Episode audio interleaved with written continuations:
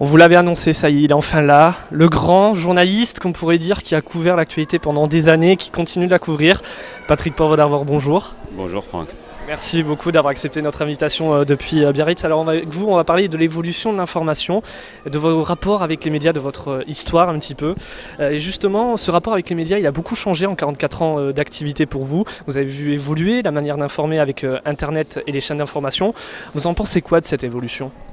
Bah, il y, a des très bonnes choses. le fait qu'on sache tout tout de suite, c'est quand même très utile. Il y a des tas d'endroits où on ne savait absolument pas ce qui se passait et là désormais on le sait.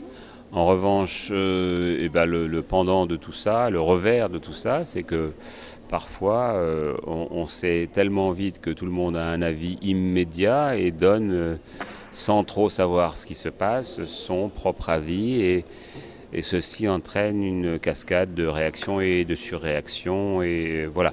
Donc c'est pas toujours, ça ne laisse pas suffisamment le temps à la réflexion. Mais sinon, il y a d'excellentes choses, évidemment, dans, tout ce que nous apporte le, monde moderne.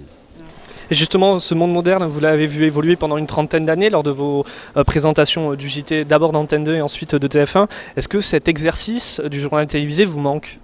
Euh, j'ai aimé ça passionnément. Pour tout vous dire, euh, voilà, j'ai pas aimé la manière dont, ça s'est arrêté. Euh, je trouvais ça assez, euh, assez peu élégant, assez lâche pour tout vous dire. Et puis, bon, je trouve pas ça très bien d'avoir à obéir à des injonctions alors qu'il n'y a aucun, aucune raison journalistique ou autre, mais euh, de temps en temps j'ai des petits, voilà, des petits désirs de, des, petites bouffées d'adrénaline, mais après, voilà, ça passe parce que j'ai fait tellement de choses et j'ai la chance de faire tellement de choses différentes que je suis, je suis comblé, j'ai pas à me plaindre. Mhm.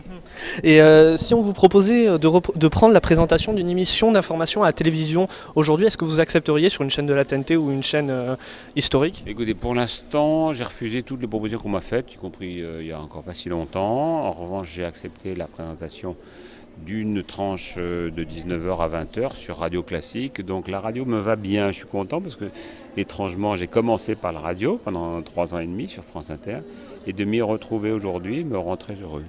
Justement, j'allais y venir. Vous avez commencé à France Inter en 1971, donc ça remonte beaucoup. Euh, qu'est-ce que ça représente pour vous ce média? Est-ce que euh, c'est un retour à vos premiers amours médiatiques? Bah oui, et puis j'oublie jamais que voilà, c'est grâce à ce concours envoyé spécial que j'ai pu commencer dans ce métier, que j'ai pu faire des choses magnifiques et ça m'a rendu très heureux. Et ce métier m'a permis de rencontrer tellement de gens, de situations, de, de grandir d'une certaine façon.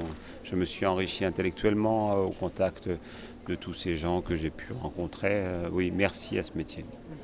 Et euh, est-ce que vous pensez qu'il y a un héritier de vous parce que vous avez formé tel, vous avez euh, donné envie à tellement de personnes de faire ce, métier. Est-ce qu'il y a quelqu'un qui pourrait prendre votre héritage et devenir euh, comme vous euh, pendant une trentaine d'années la star de l'actualité?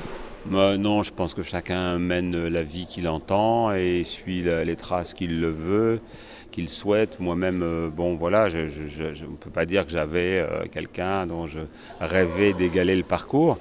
Euh, tout parcours est singulier. Euh, j'en ai repéré comme ça quelques-uns euh, dont je me dis, tiens, ils me ressemblent. Quoi. Et, mais je, leur souhaite à, tous beaucoup de bonheur parce que c'est quand même, je pense que si ce métier leur procure autant de satisfaction que moi, bah, ils devraient être heureux à la fin du compte.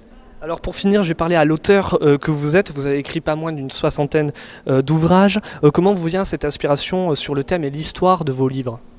Ah, Incapable de dire. Vous voyez, le dernier s'appelle Un homme en fuite. je sais pas, la mer, c'est pour ça que elle est présente en couverture de ce livre. La mer, ça peut être la mer de du bassin d'Arcachon, ça peut être la mer de, Biarritz, ça peut être euh, euh, la mer de Trégastel euh, en Bretagne. Et à partir de ce moment-là, bon bah voilà, démarre une idée dans ma tête et puis, et puis je galope derrière l'idée. Et un mot pour terminer à, à tous ces gens qui vous apprécient parce que même cet après-midi il y avait une rencontre à Mediatek, beaucoup de gens étaient là. Est-ce que vous avez un message pour ces gens qui vous suivent, certains depuis vos débuts et d'autres depuis leur naissance? Bah, Je suis touché toujours par cette fidélité parce que c'est quand même, ça fait voilà, maintenant 7 ans que je ne présente plus le journal, donc les gens continuent à m'apprécier pour d'autres raisons, pour les raisons de l'écriture, pour et donc je suis content de voir que ceci se perpétue si longtemps après euh, un départ, euh, disons, médiatique. Merci beaucoup d'avoir accepté notre invitation. Merci Franck, au revoir.